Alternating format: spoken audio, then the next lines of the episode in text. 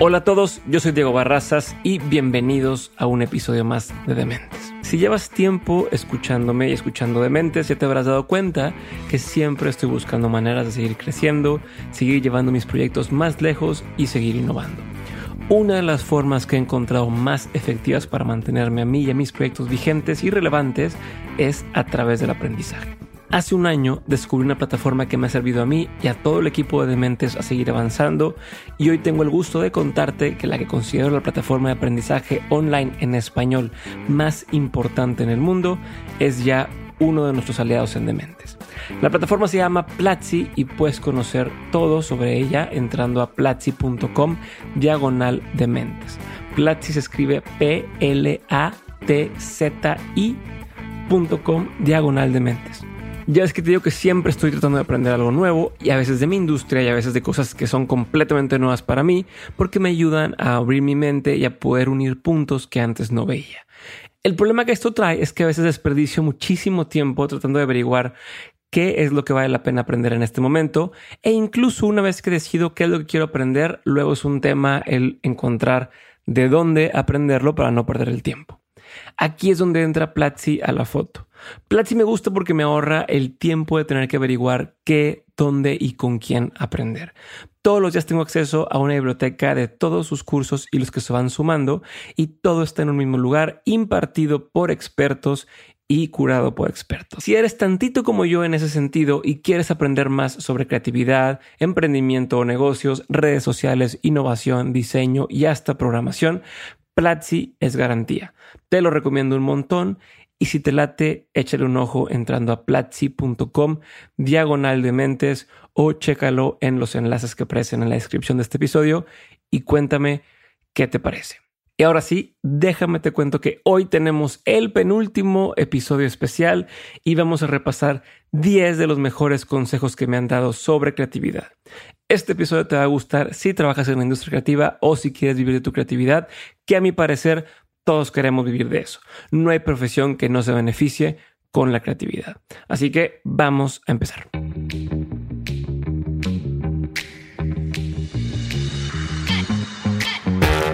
Vamos a empezar este conteo con uno, o más bien tres consejos en uno de Kenia Rodríguez. Kenia es arquitecta y lleva más de 17 años dedicándose al diseño de interiores en su despacho Mumo y también es creadora de Campamento, la primera feria de diseño en Guadalajara. Así que con toda esta experiencia de Kenia, en su episodio le pedí que me dijera tres consejos para personas que estén empezando su carrera creativa y esto fue lo que me dijo, haciendo énfasis, ojo, en que si eres creativo o artista, siempre busques la forma de comercializar tus proyectos.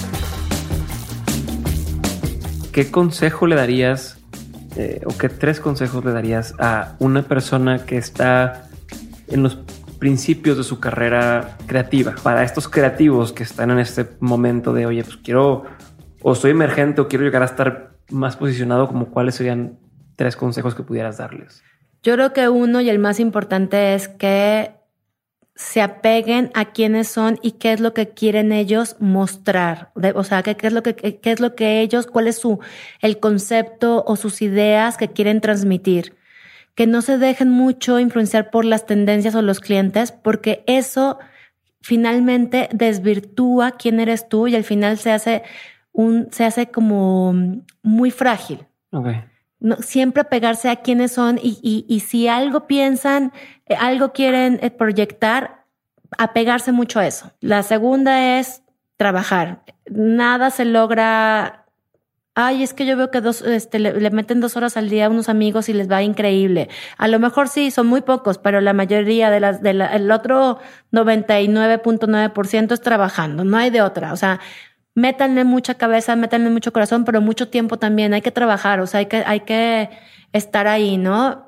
Y tres, siempre piensen que sus proyectos se tienen que comercializar. Esta idea de hacer todo por amor al arte no es verdad. O sea, si tu idea, tu proyecto no está bien correspondido por paga, o sea, por dinero, algo no está funcionando.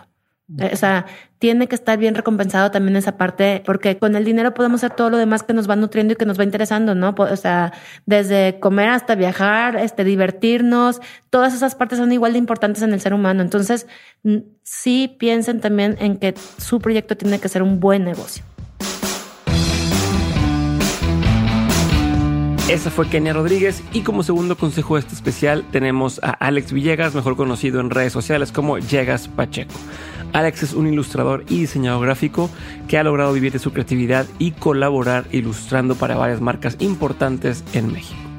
A Llegas Pacheco le pregunté qué puede hacer un creativo para darse a conocer y tener más clientes y esto fue lo que me dijo. más que el proyecto sí había momentos en los que se pausaba profundamente y nos quedábamos literal casi un mes sin nada que hacer, ¿no? Y había quien pues, agarraron la chorcha, yo prefería ponerme a aprender tutoriales y a seguir practicando cosas de ilustración y diseño.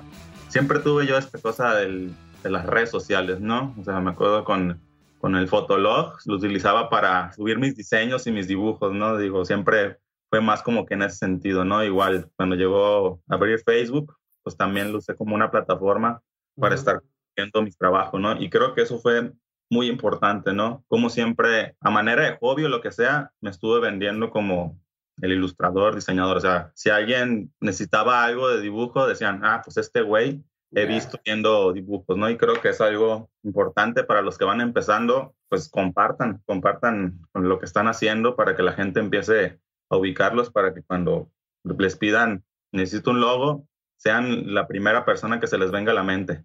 De todo saber si eres bueno o malo, pero que digan tú mínimo, vaya a pasar por el filtro de recomendación, ¿no? Que eso es súper importante, creo, ahorita que lo mencionas, mucha gente dice, oye, es que yo soy bien bueno para esto, yo, ve mis logos o ve mis diseños y la madre, y le dan chamba a este otro güey que no es tan bueno.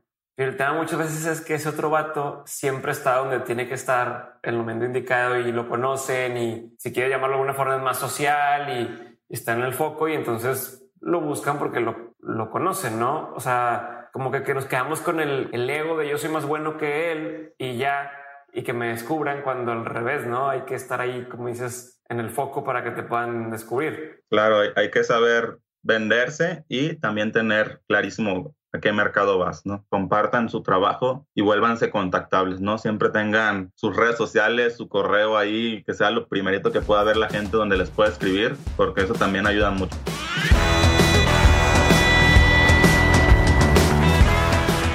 Nuestro siguiente momento es traído por Ashley Franje, a quien seguramente conoces por ser la co-host de Se Regalan Dudas, junto a otra de las invitadas del podcast que se llama Leti Sagún.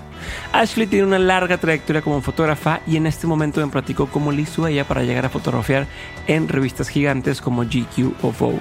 Ah, y lo más importante, me mencionó cómo ser artista no significa morirse de hambre. Checa lo que me dijo Ashley.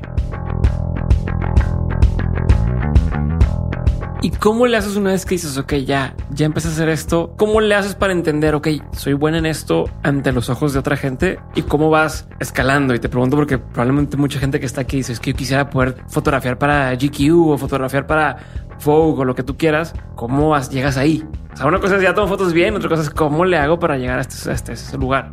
Mira, creo que son varios factores. Creo que uno es, yo soy muy de creer que terminando la escuela tienes que trabajar para alguien, al menos en el mundo de la foto. No me gusta hablar de otros mundos que no conozco, pero en el mundo de la foto yo creo que terminando de tu escuela o si no sientes que estás completamente preparado, tienes que trabajar para alguien. Yo trabajé para Kenneth Willard tres años. Y fue a la par con Brooks, con mi universidad, la, gente, la persona que más me enseñó en toda mi vida, porque yo no quería ser la artista muerta de hambre. No creo que tienen que ir uno con el otro. Y lo dice muchísimo Elizabeth Gilbert en Big Magic. No creo que ser artista y morirte de hambre tengan que ir de la mano. Entonces, para mí, graduándome de Brooks, era muy importante trabajar en un estudio que me enseñara el otro lado de la foto, el cómo traigo clientes, cómo los mantengo, cómo es realmente el mundo de la foto, porque es muy chistoso, se mueve, sobre todo en Estados Unidos, se mueve de una forma muy particular. Entonces, una vez que aprendí eso, cuando renuncié, me sentía un poco mejor parada, porque sabía que podía hacer dinero de esto. Y de ahí creo que hay dos cosas que siempre, no quiero decir que he tenido suerte, porque la neta le he chambeado muchísimo, pero he sido muy suertuda en la vida. O sea, creo que ha sido un combo de la gente que he podido conocer y la gente con la que me he rodeado y un combo en el que nos hemos podido llevar bien. O sea, obviamente en Vogue no empecé shooteando lo que ahora shooteo para ellos o con GQ. Empecé shooteando el retrato para el Instagram, del Instagram del Instagram y luego, o sea, la subcuenta de la subcuenta. Exacto, o sea, creo que da la ilusión una vez que te ve la gente en Vogue o en GQ que hay Ay, ¿cómo le hizo? No manches, ¿cómo le hice chuté a la prima de la prima de la prima durante años? Durante años tuve que ser babysitter también mientras fotografiaba. Entonces creo que si ahora puedo tener este tipo de clientes ha sido porque le he, uno le he chambeado mucho y dos creo que he sido muy afortunada. O sea, creo que es, ha sido un combo de los dos. Entonces, quien yo en un momento ayudé, ahora me ayuda. O sea, ahora estoy empezando mi carrera, me estoy enfocando en Estados Unidos y otra vez estoy chuteando al primo, al primo, al primo, porque ahora yo quiero estar en GQ US. Entonces, ¿cómo llego a GQ US chuteando al primo del primo del primo del primo de UK y de US? Entonces ahí estoy. Entonces creo que es como no hay fórmula secreta más que muchísimo trabajo más que nada, la verdad.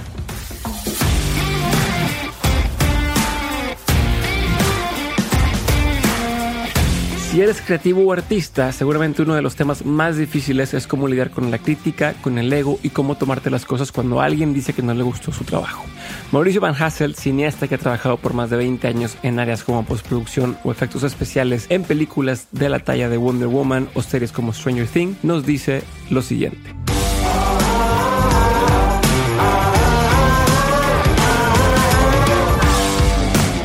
Y del otro lado, o sea, del lado de ustedes, ¿cómo hacen esos compromises, no? ¿Cómo, claro. Pues es también, quieras que no, es tu arte, estás haciendo algo, estás...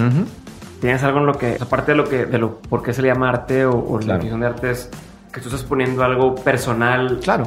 Y lo estás imprimiendo en, esta cosa que estás creando, ¿no? Este regalo que estás haciendo para alguien más. Entonces, ¿cómo lidias con ese de que no, no me gustó lo que hiciste o este, no, no me entendiste lo que yo quería. Claro. Y dices, pero es que se ve bien padre. No, pues no. ¿cómo, cómo le haces para, para lidiar con esas emociones? ¿Cómo se siente? Yo creo que el artista de, entrada, hablábamos del proceso, ¿no? De cómo se lleva a cabo llegar todo esto. Eh, como te decía, cuando hay un entendimiento absoluto de los conceptos base, ya es muy fácil empezar conversaciones sobre un punto en común. ¿sí? Si yo entiendo lo que tú estás queriendo llegar, yo ya mis esfuerzos van enfocados a algo, pues al menos ya más cercano a lo que quieres. Entonces no va a haber tantos rebotes innecesarios de criterio, ¿no? De ahí se puede pasar una fase de, todo, todo es referencia a final de cuentas, ¿no? Entonces, cuando haces una fase de, capturación de, referencia de, a ver, ya sabemos por dónde va el concepto, ahora captura referencia de todos lados que se acerquen a este concepto que queremos. Entonces ya empiezas una vez más a integrar componentes tangibles, gráficos, visuales, que hacen que haya un, entendimiento entre partes. Entonces, si tú ya me dijiste que, que, te late esta armadura, que te gusta el rojo y que, te gusta el rojo y que este tipo de, diseño de piel está padre, ok, pues ya sabemos que no voy a hacerte algo completamente diferente. Me vas a decir, oye, pues no, esto no es lo que quería, ¿sí? Entonces, comunicación, estrecha, estrecha comunicación. En la fase, sobre todo en la fase de preproducción, es indispensable tener un nivel de comunicación súper amplio para que todo esfuerzo que se lleve a cabo pues vaya siendo lo más, lo más armónico posible, ¿no? Y el artista tiene que desprenderse del ego. Y, lo veo todos los días eh, con, muchos chicos muy talentosos, tremendamente talentosos, pero sienten que e, les es difícil entender el rechazo de una pieza. Pero el rechazo de una pieza no significa, ¿sabes qué? Tú no sirves como artista o tu arte no es bueno significa, espérame, no has atinado exactamente al, sabor que requiere este particular proceso. Y mira, si queremos ser artistas de verdad, podemos pasárnosla dibujando después del trabajo todo lo que quieras y haz el arte que tú quieras, ¿no? Y se vale. Y es, no porque el arte que desarrolles no sea el arte que desarrolles durante tu trabajo, significa que no es arte, por amor de Dios. Si me explico? Ay, tienes cancha abierta para hacer todo lo que tú quieras. Pero cuando se habla ya de un proyecto, cuando se habla ya de un objetivo, digamos, determinado y sobre todo algo que te están pagando para realizar, pues tienes que saber jugar el juego y tienes que desprenderte del ego a como dé lugar, ¿no?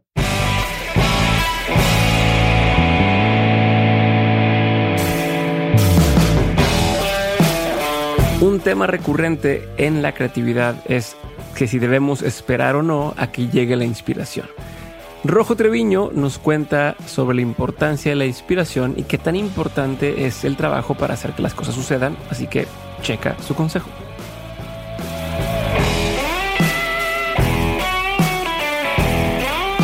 Inclusive trabajo con artistas que de repente yo los veo a ellos también como no, no, la canción todavía no está ahí, todavía le falta. Y no es como inspiración tal cual, es trabajar, es, es buscar. ¿cómo, le hago para sí, que...? Y, una búsqueda. A ver, prueba esto. No. A ver, prueba aquello. Ok. Y también muchas veces de que prueba esto. No, eso no va a funcionar. No, no, no. Pruébalo, escúchalo en el contexto y veremos. Si no, bueno, ya, lo tachas. Y a veces, y eso es otra cosa, vivimos en un mundo muy veloz, instantáneo, queremos gratificación instantánea. Y en la música también queremos eso. Queremos encontrar el software, el programita que te saca un ritmito de batería, un loop, como le llamamos en la industria, y digas, ese es el loop mágico para la canción. No, no, no, no, hay que trabajarlo. Hay que buscarlo, hay que construirlo y eso toma tiempo y a veces hasta en las mismas disqueras están así con el, el tiempo encima y sí, tienes que ser rápido, pero es trabajar. Es una mezcla entre sí entregar y sí hacer. Ajá. O sea, que no puedes, ah, es que no me ha llegado la inspiración, ¿no? Como que es, tengo que entregar y en ese lapso de tiempo hacer lo mejor posible. Exacto. Y que puede haber momentos de inspiración, momentos, ¿sí? Pero no, es trabajo, ¿no? Es la diferencia entre el profesional y el, amateur. ¿no? Que también es lo que a mí me agrada lo amateur, porque tienen el tiempo, no tienen el compromiso y salen cosas que ya yo profesionalmente no se me hubieran ocurrido. Entonces también hay que encontrar esa ingenuidad. No hay que perder la ingenuidad. Perfecto. Sí, no verse muy pros, porque de repente caes en, en mucho pensarle también. Es un balance. Sí hay más del balance del, como dice, 90% sudor, 10% inspiración. Entonces sí hay que buscarle por los dos lados. Es un balance.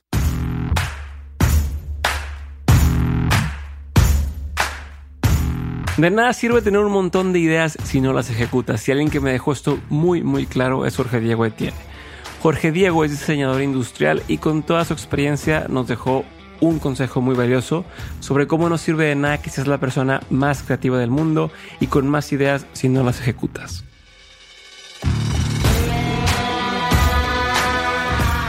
¿Qué serían algunos consejos tú que a alguien que está ahorita en cualquier industria creativa en general y está o, estudiando o graduándose, pero dice, ¿cómo le hago? ¿Cómo, o ¿En qué me debo de fijar? O, qué debo de empezar a ver?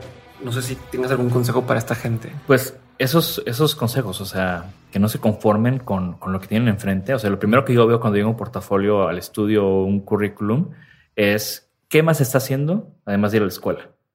O sea, no me importa que sea capitán del equipo de ballet, si existe eso, o si o sea, ¿qué más? Mención honorífica en la universidad. ¿Qué más? ¿Qué más? O sea, el segundo consejo es eh, que creen sus propias oportunidades, igual que, que, no, que no estén a la expectativa, que, que, salgan y hagan y busquen dónde hacer y a quién conocer y, y, y, que se generen su camino y, y, abran estas puertas ellos solos.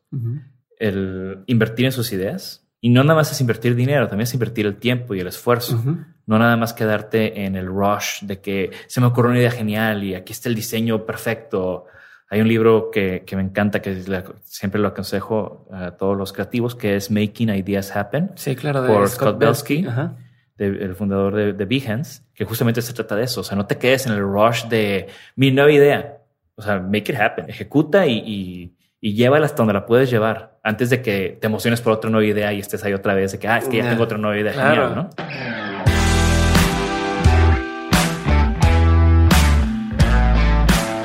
Y hablando de las personas que quieren vivir de su creatividad, Ana Zarelli, una youtuber exitosísima, nos platicó cómo tienes que tomarte las cosas totalmente en serio y además encontrar tu diferenciador, lo que te haga resaltar sobre las demás personas. Escucha cómo nos explicó esto aquí.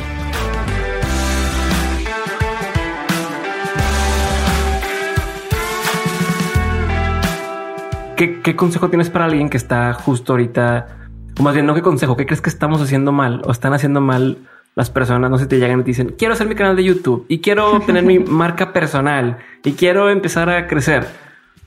¿Qué está mal ahí? O sea, ¿qué es lo que están haciendo mal o que tú notas que la mayoría hace mal que quiere entrar en esta industria?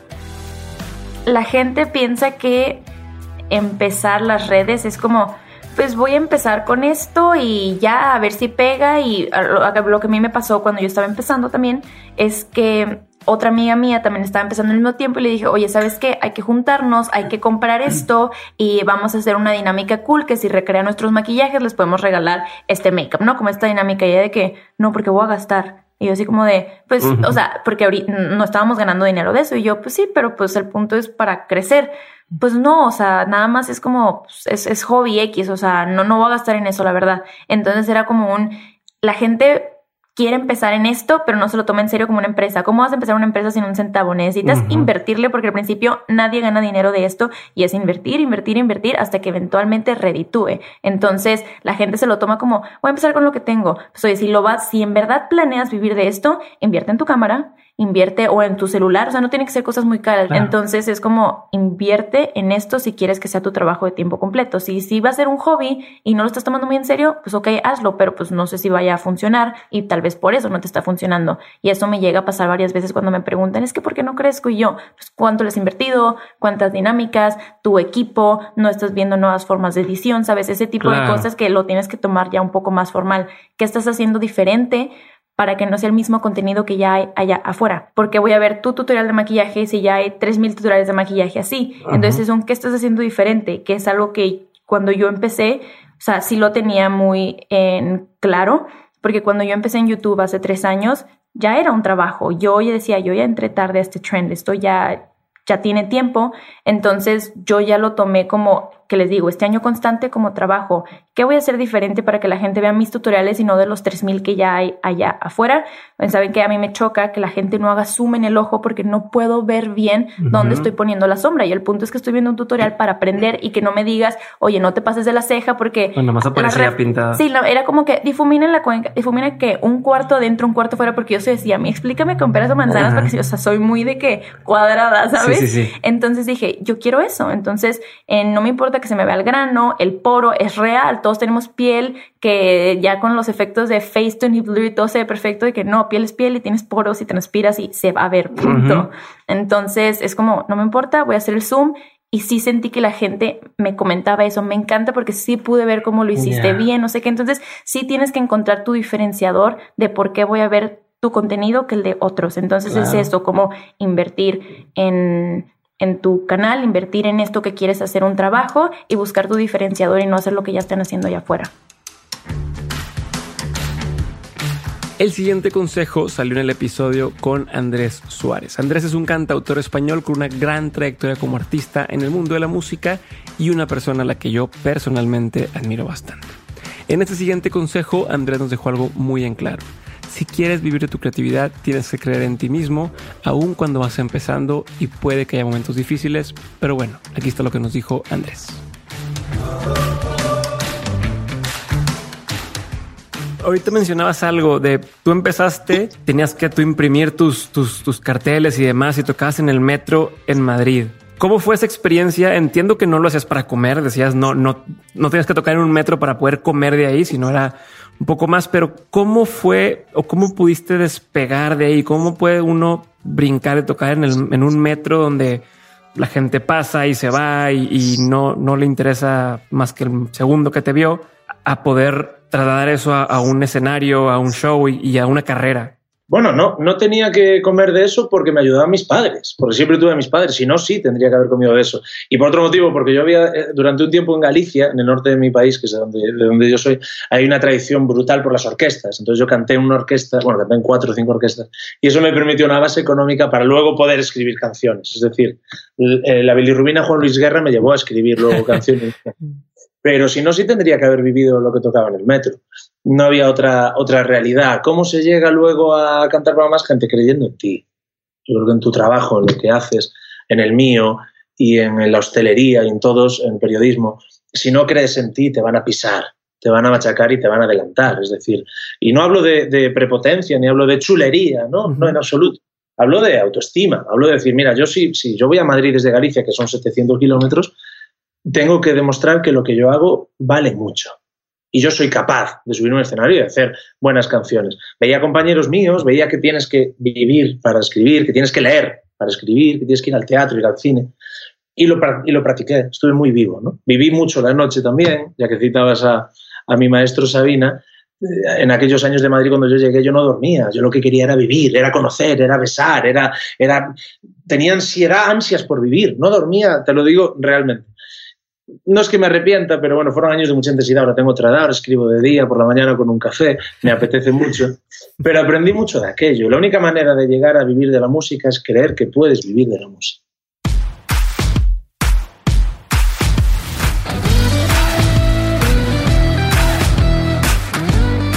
Ya solo nos quedan dos momentos y ahora es el turno de Fer Juaristi. Fer es un fotógrafo mexicano reconocido como uno de los más grandes fotógrafos de bodas a nivel mundial. Todo su episodio es una joya para los que quieren vivir de su creatividad, pero en este momento en específico, Fer nos dejó un gran consejo sobre qué hacer cuando estás en un punto bajo como creativo, cuando te sientes que no estás haciendo nada nuevo y la creatividad ya no aflora. Escucha con atención esto que nos dijo Fer.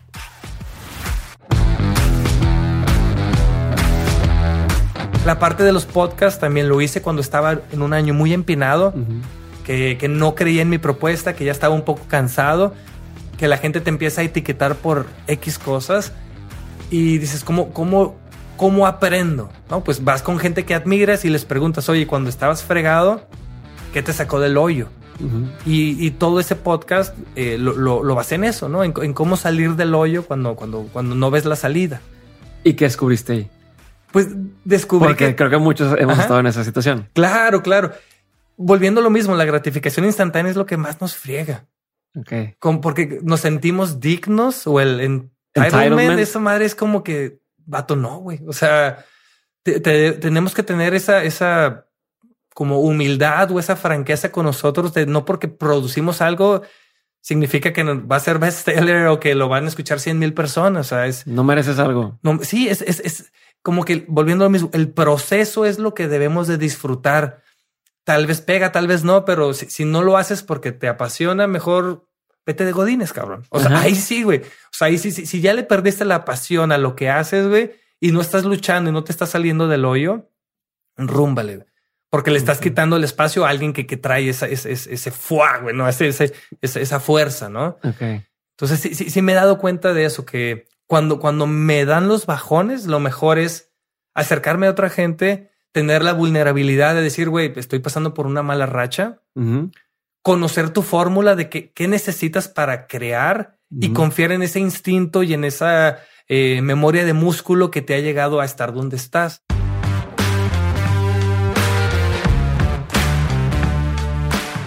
Con esto llegamos al último momento del episodio y no quería dejar pasar esta anécdota que nos contó Jorge Bucay. Jorge es un psicodramaturgo, terapeuta argentino que además es escritor y que ha tenido gran éxito con bestsellers como Cuentos para pensar o Amarte con los ojos abiertos. En su episodio, Jorge nos contó lo que probablemente es uno de los momentos más emotivos en los que llevamos el podcast y que tiene como lección algo que aplica no solo para escritores, sino para cualquier persona en la industria creativa. Escucha este momento de Jorge Bucay. Mi madre tuvo que dejar el colegio primario cuando estaba en cuarto grado porque tuvo que salir a vender panes dulces en la calle para juntar el dinero para darle de comer a los siete hermanos que ellos eran. Mi madre sabía leer todas las letras, pero no sabía leer. Y de repente, a los 30 y 36 años de ella, le sale un hijo escritor. Le sale un hijo que escribe y que escribe en, los, en las revistas de los, de los, del barrio, digamos así. ¿Te imaginas para una madre en ese momento tener un hijo que publica o que, que sale en el periódico local? Era un halago, ¿no? Ella se sentía tan, tan orgullosa y a mí me encantaba que ella se sintiera orgullosa. Y entonces con su pobre lectoescritura ella intentaba leer lo que yo escribía. No podía quedarse afuera. Pero no podía. Así que a los 36 años mi madre se tomó el trabajo de aprender a leer. Decir que mi madre aprendió a leer para leerme a mí es algo que yo no, no puedo transmitir como emoción, digamos. Esto es una, un regalo del cielo para mí. Yo, yo me siento tan, tan orgulloso. Creo que si hay algo que le da sentido a haber escrito alguna vez una letra es esto, ¿no? Que gracias a esa letra mi madre decidió aprender a leer. Pero el aprendizaje del que te, te hablo no termina ahí, ¿no? Yo escribía los artículos y se los daba a mi mamá y mi mamá los leía. Pero a veces, de vez en cuando, me decía, no entendí. Y yo decía, ¿cómo no entendiste, mamá? Tú puedes leer cada letra, puedes entender cada palabra y además te regalé dos diccionarios, no uno. Uh -huh. Y las palabras que yo uso siempre están ahí. Sí, no, no, yo busqué las palabras en el diccionario y entiendo qué quiere decir la palabra, pero no entiendo qué quisiste decir, no lo entiendo. Y entonces me dice, ¿cómo? Le decía, ¿cómo, mamá? ¿Me permite que te explique? Sí, te pido. Y entonces yo le explicaba lo que quería decir el artículo como para que yo lo entendiera. Y entonces me decía, ah, qué, qué interesante, ah, muy bien. Bueno, ¿lo entendiste ahora, mamá? Sí, sí, claro, lo entendí, lo entendí. Y así sucedió dos o tres veces. A la tercera o a la cuarta o a la quinta, no sé. Un día mi mamá me dijo, oye, ¿y por qué no lo escribes como me lo explicas a mí, que es mejor? Yo sentí un gong en mi cabeza y pensé, tiene razón. Porque si lo entiende ella, Carl Sagan lo puede entender también, pero al revés no. Desde entonces, para acá, yo nunca, nunca, jamás en la vida escribo una letra sin preguntarme si mi mamá lo entendería. Y mi parámetro verdadero para escribir estos libros que yo he escrito, 30 a esta altura de partido, es no escribir para mi mamá. No es esta la idea. La idea es escribir para alguien que haya tenido el estudio de mi mamá. Si mi mamá lo podía entender, lo puede entender cualquiera. Yo escribo como para que lo entienda alguien como mi mamá. Y este, este es un aprendizaje importante, porque además yo estoy seguro que si mis libros se han vendido, se han traducido en 34 idiomas y se han publicado en 50 y tantos países, es por esto, es por esta, este aprendizaje que me hizo mi mamá, que no había terminado el colegio secundario, el primario.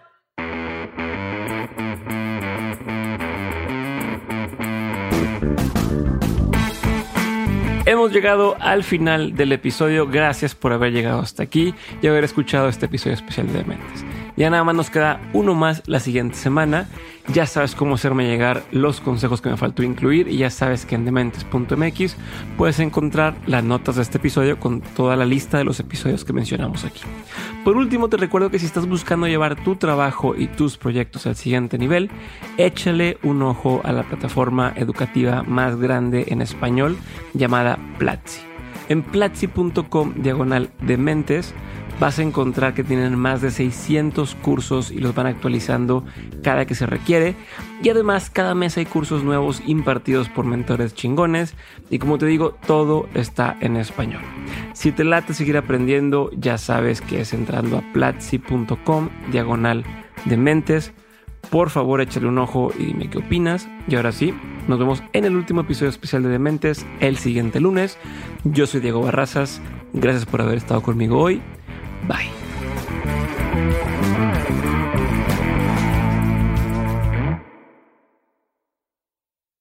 This is the story of the one. As head of maintenance at a concert hall, he knows the show must always go on. That's why he works behind the scenes, ensuring every light is working, the HVAC is humming, and his facility shines. With Granger's supplies and solutions for every challenge he faces, plus 24 7 customer support, his venue never misses a beat. Call quickgranger.com or just stop by. Granger, for the ones who get it done.